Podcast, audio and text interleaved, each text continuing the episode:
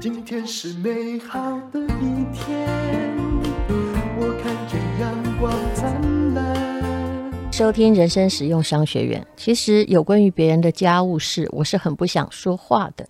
但是每一次啊，看到因为离婚或者是因为某一些财产撕破脸，搞到大家鱼破网破的，我相信每个人都会跟我一样，会想这样对孩子好吗？但是人都在气头上，气头上就会说气话。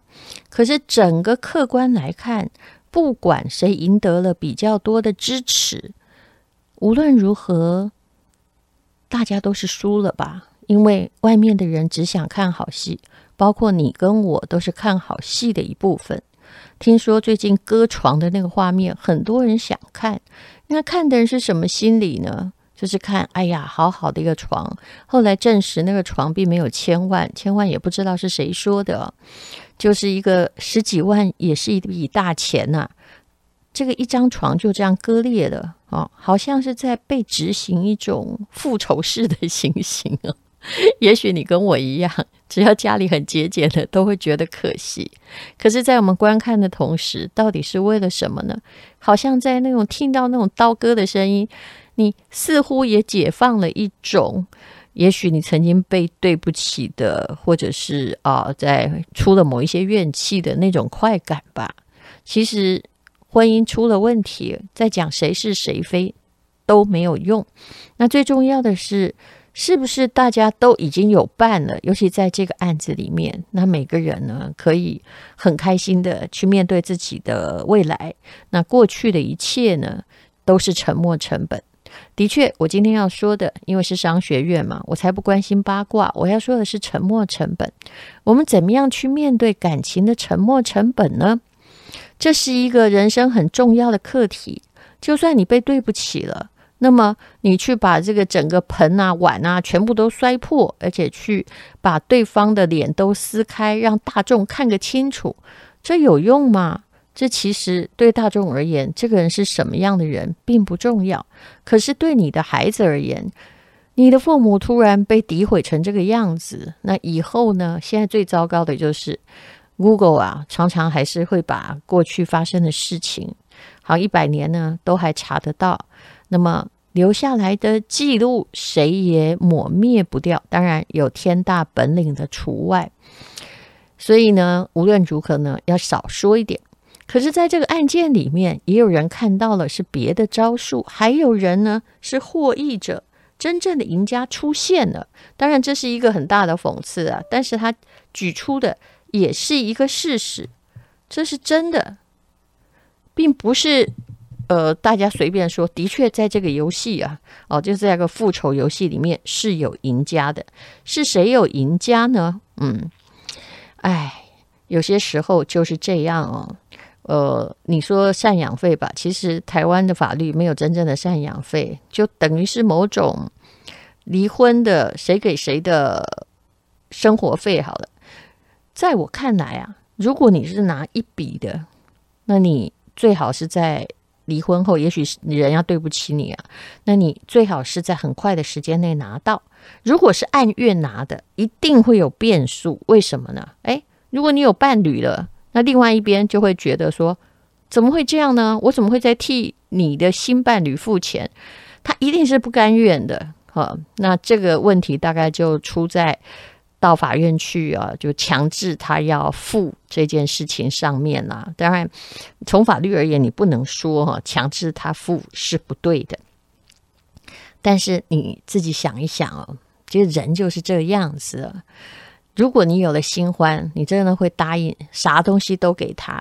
但是如果一旦散了，你发现他又跟别人在一起，而我要付生活费的话，哎，我觉得这就是已经卡到了人性的一个难点。所以呢，就在那晒账单啊、撕电费啊、扔床垫啊，啊，就演得像电视剧一样。但是为什么我说哎，赢家真正出现呢？其实。赢家的出现呢，就是汪小菲的妈妈张兰女士哦。她在这个场面里面呢、哦，其实是个赢家。该怎么说呢？你说啊，这个汪小菲啊，其实我见过他本人，他本人真的还长得蛮帅的。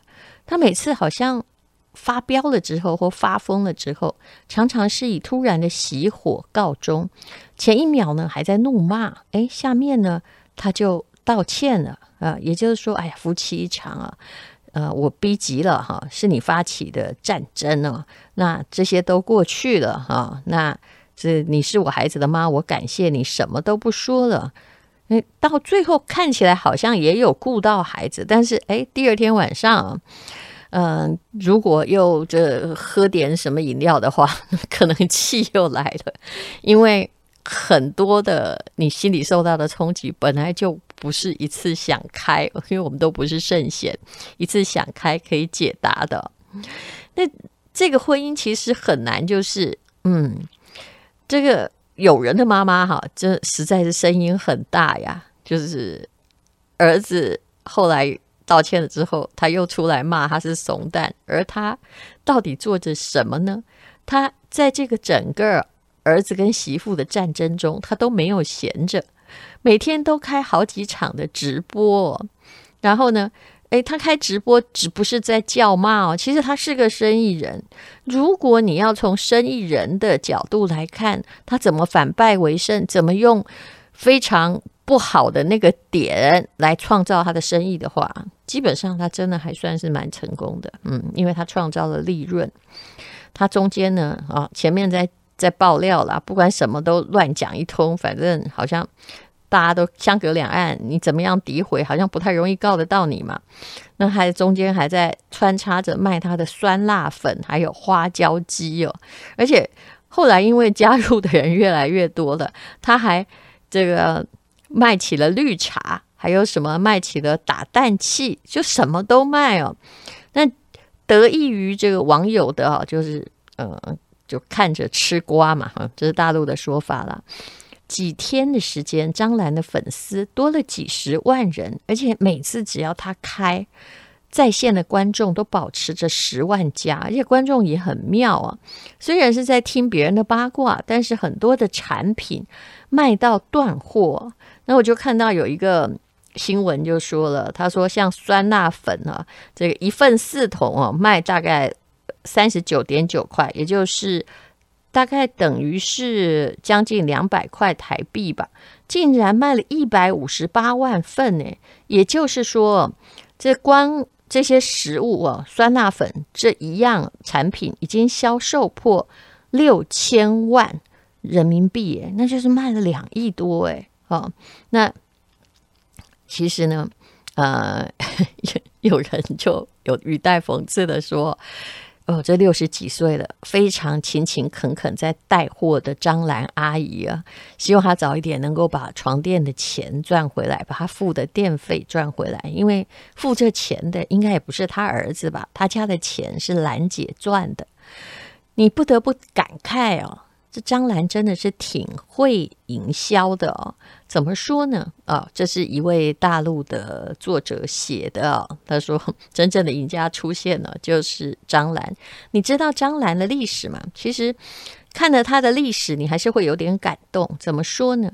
他三十二岁呢就辞职了，然后离家哦，就先把孩子放着，然后远渡重洋哦，每天去打工诶。打了十四五个小时的工，那回国之后哦，就拿了一桶金，从小餐馆哦做到了二十五亿身家，这是他身家最高的时候。我们就来客观的研究哦，其实这个女人，你听她的故事，你会觉得她真的是哦。嗯，压不扁的某种玫瑰花哈，然后其实他后来呢，又因为跟资本对赌，输得一败涂地。那在六十多岁时哦，每天直播，从头再来哦。所以当他儿子可能在闹绯闻的时候，他还是记得他要养家的。那其实呢，有人就说，这个人年轻的时候不靠男人，老了也不靠儿子，哈，都是别人靠他。那他有旺盛的生命力。也许这个人才是真正的这出戏里面的获益的女主角吧。那有人说，这汪小菲也不是真的富二代啊，因为呢，啊，其实是张兰把他的儿子捧到了富二代的角色。张兰大学毕业之后，分到了工厂，可能这有点像下放嘛，呃，下乡吧。那没多久呢，就嫁给了同事，就是一个姓汪的。那很多人呢，就这样决定要平淡过日子。可是呢，后来他就发现呢，他跟这个儿子的爸爸相差越来越远。呃他的心里是有企图心的，可是他爸爸就只想过日子。于是呢，他就辞职离婚。那刚好呢，还有个机会出国可以淘金。他到了加拿大打工，你知道他过什么日子吗？他打黑工，做苦力，做保姆，然后每天工作十四五个小时。后来呢，那京城四少里面还有一个叫做王思聪嘛，他也是个富二代。他还拿这个经历取笑张兰说，当初啊，他还曾经是背过死猪的。那么，可是无论如何，那个时候啊。嗯、大陆的人均工资就几十块钱吧，教授可能就两百块钱，很少的。张兰呢，就靠着自己的努力，两年之间非常辛苦的转下了两万块的美金。那他的人生，其实你就可以看出他在这个事件中的一个原则，叫做只要他努力赚得到利润，做什么呢都不丢人，他都扛得起来。那本来拿到绿卡，他可以在加拿大，对不对？可是呢，他可能也是为了孩子吧，就回国开了饭店了。但是我在这里一定要提醒所有的妈，你做的这么厉害啊，那你儿子呢，也许就受到你的庇荫，但是啊，恐怕你给他的这些经济的后盾，对他也不是什么好事啊。那张兰的行事很高调哦。性格很爽快，不好惹。那听说以前他开饭店的时候，有很多流氓啊，看到他是女人当家，想白吃白喝，他就直接拿起啤酒瓶就砸上去。所以他们家的火爆脾气应该也是有遗传的。可是啊，太高调也会面临危机。这是呃，这位。这个大陆的记者写的事情，他说后来啊，他的弟弟被人家捅了十六刀，不幸身亡。但是后来司法调查发现，那群人的目标本来是张兰。那为了给弟弟讨回公道，张兰卖掉饭店，花了半年时间寻找凶手，还真找到了。讨回公道之后，他就转头马上，哎，这件事情完了。另外，马上来创业。创了他自己的品牌“俏江南”呢。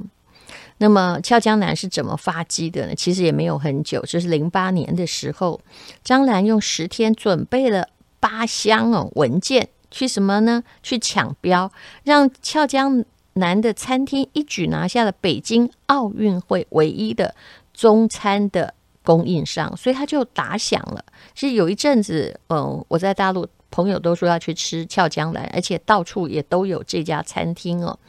而他当时呢，又有一个兰会所，用非常高端的奢华，就是当时就是个网红打卡餐厅嘛。虽然那时候没有什么网红，在二零零九年的时候，他就凭着二十五亿身家登上了大陆有一个排行榜，叫做胡润胡润餐饮富豪榜的第三名。那那时候呢，也就是他的儿子比较辉煌的时候，成为京城四少的时候哦，那就是那时候，也就是跟这个这个王思聪啊，什么张朝阳，我们这里并不是真的很熟哦，然后就对上了哦。那么你看一下张兰呢，她真的刚开始是个有魄力的女性，非常的杀伐果断哦。那她一直知道他的舞台不是只有家庭，然后他在打破他的枷锁。虽然他在找寻自己人生价值或在赚钱的时候，或许也并没有考虑到太多别人。那呃，但他有时候哦，我我还是觉得啦，这句话我必须说得很公平。我觉得一个人有没有读书，或者是有没有学问，常常。前面是靠苦拼跟实拼，但是如果你一个策略走错了，你很可能就会把你的所有东西都输回去。而，嗯，我看过很多，我有很多内地的朋友嘛，我觉得他们的创业里面，其实我看过很多人发迹，可是如果你真的书不读不多，你在那个错误的决策里面哦，所有多年的身家就会突然的消失不见。那张兰也是这样，我相信台湾的人并不知道，他其实后来很多钱不见了。也就是说，他一直想要往前发展嘛。那他已经成为奥运会的供应商，但不满足，于是他接受了某家公司两亿人民币的投资，也签了一个对赌的协议哦。这些地方，你可能要听清楚，跟商业有关。俏江南必须在二零一二年底上市，否则呢，俏江南必须将回购哦这家公司手中的股份，而且每年要给二十趴的利润哦。听起来那时候俏江南真的。很容易上市啊，那他应该也从这个呃这家公司叫鼎辉了，我们不太认识哦，就拿到了一笔资金啊，就也就是我确保你的利润，你投资我，那万一我没有办法上市的话，我就必须不断的在付你钱。诶，你知道那个每年回报率二十趴是真的蛮可怕的，嗯，那就是每一百万你可能就要还人家二十万，可是他运气也不好。在二零一二年呢，他本来呢要申请 A 股上市了，那时候还风风火火的，被叫停了。于是呢，他就很紧急的想要转战港股，那港股也叫上市，但是后来还是没办法上市。那两年内上市失败，对不对？就诶碰触到了，就是刚好这个地雷踩到了股份回购的条款哦。结果呢？这时候，欧洲最大的私募股权基金，你看这些私募股权基金，常常也是，嗯，我应该说他们有时候也会像土狼一样，看谁缺钱，他就把钱拿出来。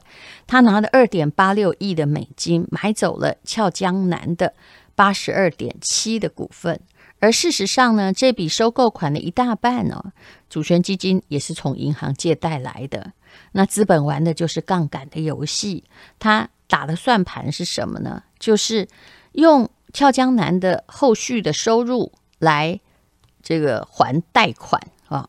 那你知道钱是借来的嘛？那如果利润够多的话，就可以还了。那这个叫做呃，就 没本生意吧。嗯，那在这个资本游戏之中哦，这个张兰就是这样子的把。俏江南全部都输了，所以他是创办者，可是最后被踢出局。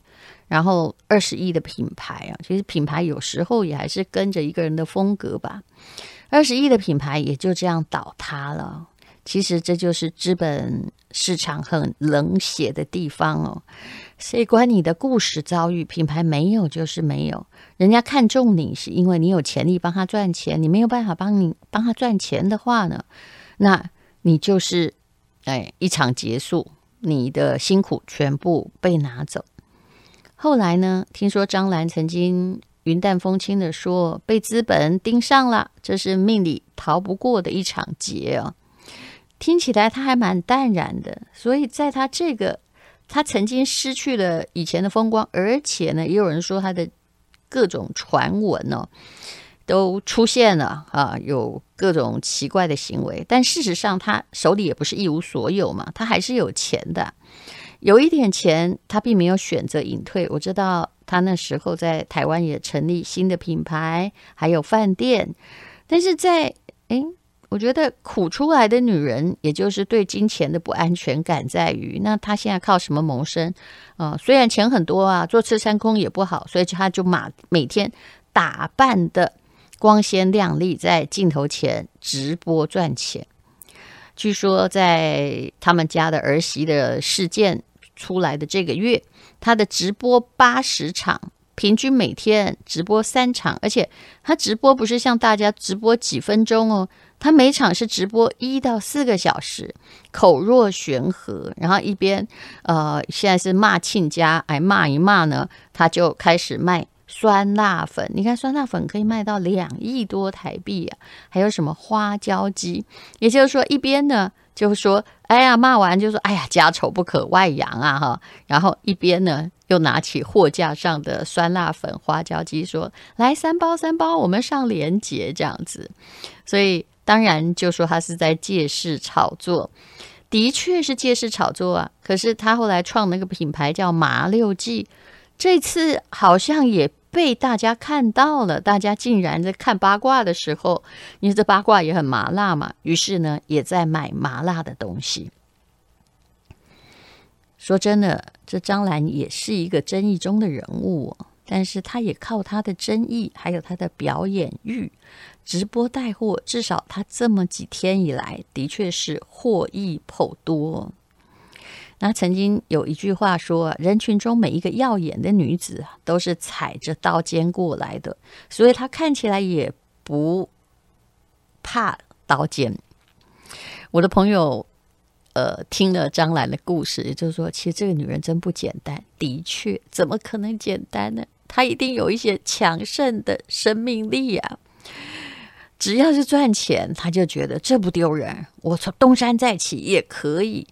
当然了，这件事情啊，嗯，到底值不值得你学习呢？我这样好像叫大家学习负面的，对不对？其实不是的。有时候你也去看，就算你觉得他是个负面人物，天哪，他身上带着的生命力也挺惊人的。作家冯唐在有一本书里也写过一句话，叫做“生而为人，欲望满身”。欲望是生命力，哈，你会发现。很多能够成功的人，事实上，不管他讲得多清高，都是在欲望的驱使之下往前走的。而成人世界的真相就是，你身边没有小白兔，其实大部分都是大野狼哦。那这世界上总有人不是按照寻常的剧本在过活。那这个女人的野蛮生长，你也可以说了，她真的是。有狠毒的一面啊，就很有表演欲，野心全部写在脸上。他不惜用自家的各式各样的丑闻或者是各种污蔑，然后哎来推销自己的产品啊。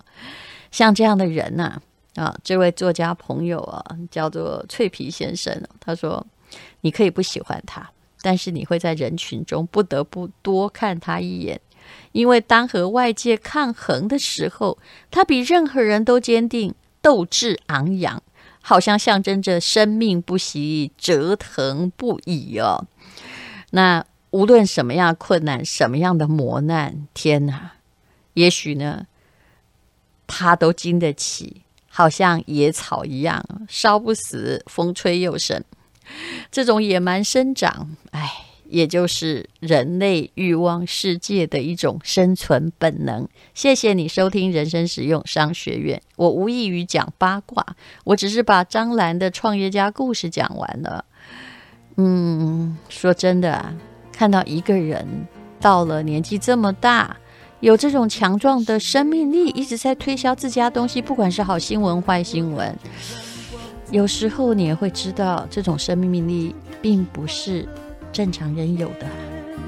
早上起床充满希望，今天是勇敢的一天，没有什么能够将我。